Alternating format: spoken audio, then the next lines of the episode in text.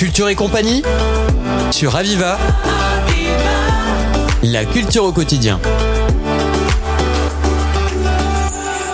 J'accueille aujourd'hui Laurent Balester. Laurent Balester, bonjour. Bonjour. Vous êtes chargé des collections pour l'Institut Jean Vigo et vous êtes venu nous parler aujourd'hui d'un cycle dédié aux vampires que vous entamez à la Cinémathèque. Tout d'abord, est-ce que vous pouvez nous introduire un petit peu la Cinémathèque, l'Institut Jean Vigo? Oui, alors l'Institut Jean Vigo, c'est une association qui existe depuis 1962, euh, pas sous la forme de Cinémathèque, mais sous la forme de plusieurs euh, associations en fait qui se sont regroupées dans les années 80 sous le nom Institut Jean Vigo. On est devenu réellement Cinémathèque à partir de 2006 nous avons euh, déménagé euh, sur les locaux de l'Arsenal à Perpignan. D'accord. Avant, c'était différentes associations qui avaient des prédilections euh, différentes aussi. Euh, Marcel Homme, c'est le fondateur qui a créé un ciné-club qui s'appelait Les Amis du Cinéma en hommage à Jean Vigo. Il a créé par la suite euh, un festival de festival, un festival de cinéma pardon, qui euh, s'appelle Confrontation, qui existe toujours. Il a créé aussi avec la Cinémathèque de Toulouse une revue qui s'appelait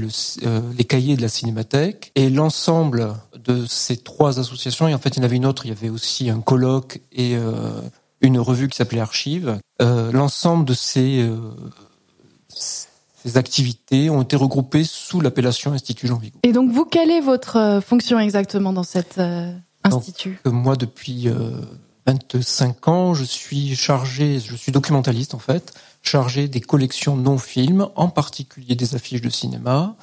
Euh, donc mon travail, c'est de cataloguer ce patrimoine, de le mettre en valeur, de le restaurer, de le faire restaurer et euh, de le mettre en valeur à travers des expositions. Le, la collection euh, comprend plus de 70 000 affiches, euh, essentiellement des affiches d'exploitation française, mais nous avons aussi des affiches euh, euh, d'exploitation étrangère, polonaise, beaucoup d'espagnols, du fait de la proximité de la, de la frontière, et puis quelques affiches japonaises, italiennes et de pays arabes, souvent l'Égypte. Et donc là, vous allez faire une exposition dédiée au thème vampire.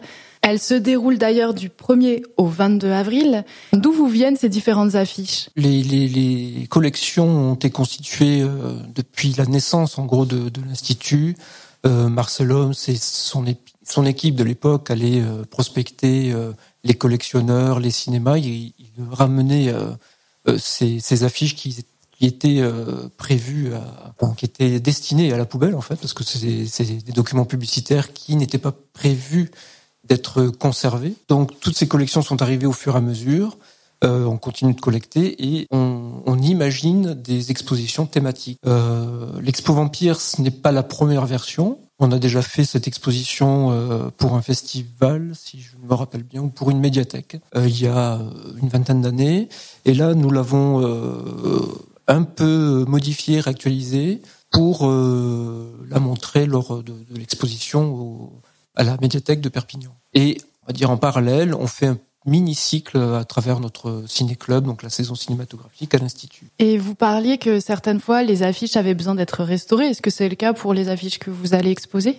Alors, celles-ci, en fait, ont déjà été restaurées parce qu'il y avait eu cette exposition en 2003. C'était pas toujours une vraie restauration, c'était surtout un entoilage euh, dans les normes euh, actuelles d'entoilage de, de, pour solidifier l'affiche, pour éviter qu'elle ne qu'elle ne se déchire ou qu'elle subisse des, incidents lors de, l'exploitation de, de, l'exposition. Donc le travail est déjà fait au niveau de la, la restauration, mais elles sont montrées en plus sous cadre pour qu'on soit qu'il n'y ait aucun danger pour euh, le document de conservation. Parce que vous avez un seul exemplaire de chaque affiche Alors pas toujours, mais c'est souvent le cas. C'est-à-dire que sur sur certaines affiches, euh, comme euh, Du sang pour Dracula, par exemple, qui te, euh, le film euh, qui date des années 70, créé par Andy Warhol, produit par Andy Warhol et tourné par Paul Morisset, c'est une affiche qui est unique dans notre collection. Elle n'est pas unique en France, bien sûr, mais dans nos collections, c'est le seul exemplaire. Donc on va le protéger au maximum. Dracula, Prince des Ténèbres aussi, on a deux exemplaires de cette affiche, mais un exemplaire lithographié, c'est celui qu'on va montrer.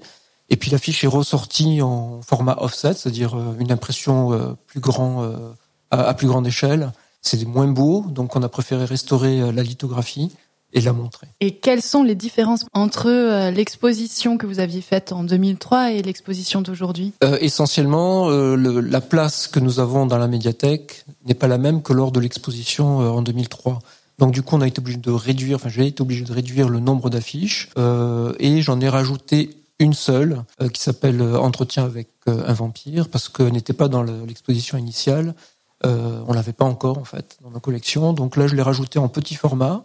Et il y a certaines, certaines affiches qui étaient prévues à l'époque et qui ne sont pas donc dans cette exposition. C'est surtout voilà, c'est surtout le nombre d'affiches qui a changé. Je me demandais à quel point les affiches de cinéma que vous avez conservées et que vous allez montrer nous permettent d'avoir en fait aussi une vision d'une époque de et donc je me demandais comment au travers des affiches en fait on a on pouvait suivre aussi une évolution à la fois cinématographique mais mais peut-être aussi sociétale. En effet euh, on n'a pas des affiches que depuis les années 70 ou les années 60 puisque même si l'association a été créée dans les années 60 la collecte des affiches a permis d'avoir euh, des affiches depuis le pré-cinéma.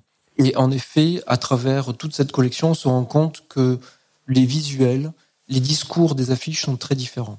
Déjà, on part sur euh, comment dire le, les premières affiches des premiers temps du cinéma, où l'affiche se contente de mettre un titre de film, un visuel graphique dessiné et le nom du producteur. Ça, c'est vraiment jusqu'en 1912, même jusqu'à 1920.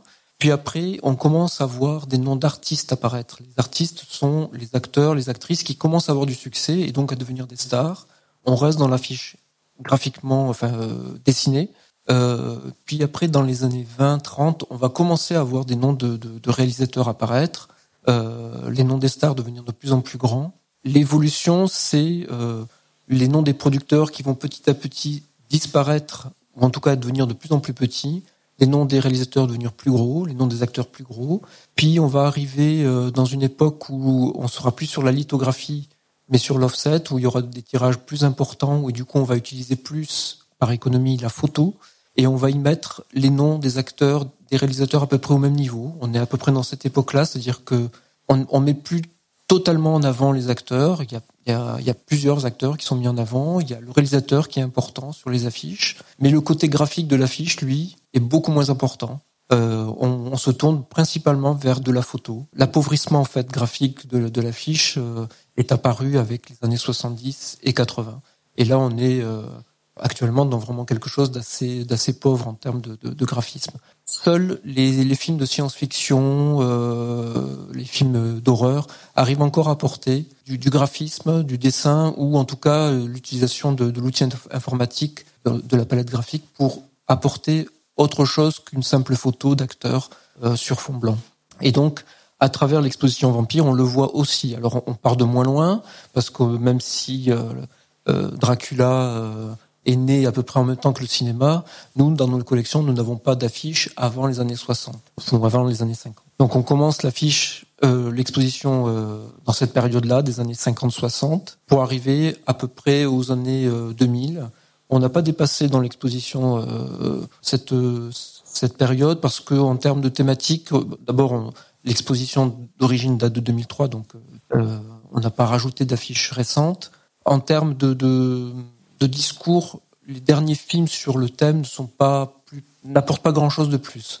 Euh, donc en fait, on a un discours assez, euh, enfin un discours, un graphisme qui a évolué des années 60, 70 jusqu'à maintenant, où on part en effet du graphisme, de quelque chose de dessiné, euh, pour arriver à nouveau à, de la photo. On, peut voir ça à travers cette exposition. Et pour finir, peut-être que vous pouvez nous parler d'une ou de l'affiche que vous préférez dans l'exposition, nous donner un petit peu envie euh, d'aller la voir? Euh, Mon affiche préférée, je crois que c'est Le bal des vampires de Roman Polanski, parce que j'adore le film déjà, mais surtout c'est euh, c'est une affiche qui est assez drôle en fait. C'est un dessin de, de, de, personnages car caricaturaux, hein. c'est des caricatures, c'est pas vraiment les acteurs, et euh, elle symbolise bien le film en fait. C'est pour ça que c'est celle que je préfère. L'une des plus belles malgré tout, c'est euh, Dracula, prince des ténèbres. Vraiment euh, une affiche magnifique. Laurent Balester, je vous remercie. Je rappelle que vous êtes chargé des collections pour l'Institut Jean Vigo et que vous êtes venu nous parler d'une exposition de 17 affiches qui révisite le mythe du vampire à partir de films réalisés depuis les années 60 jusqu'à nos jours. Merci. Merci à vous. C'était Culture et compagnie sur Aviva. La culture au quotidien.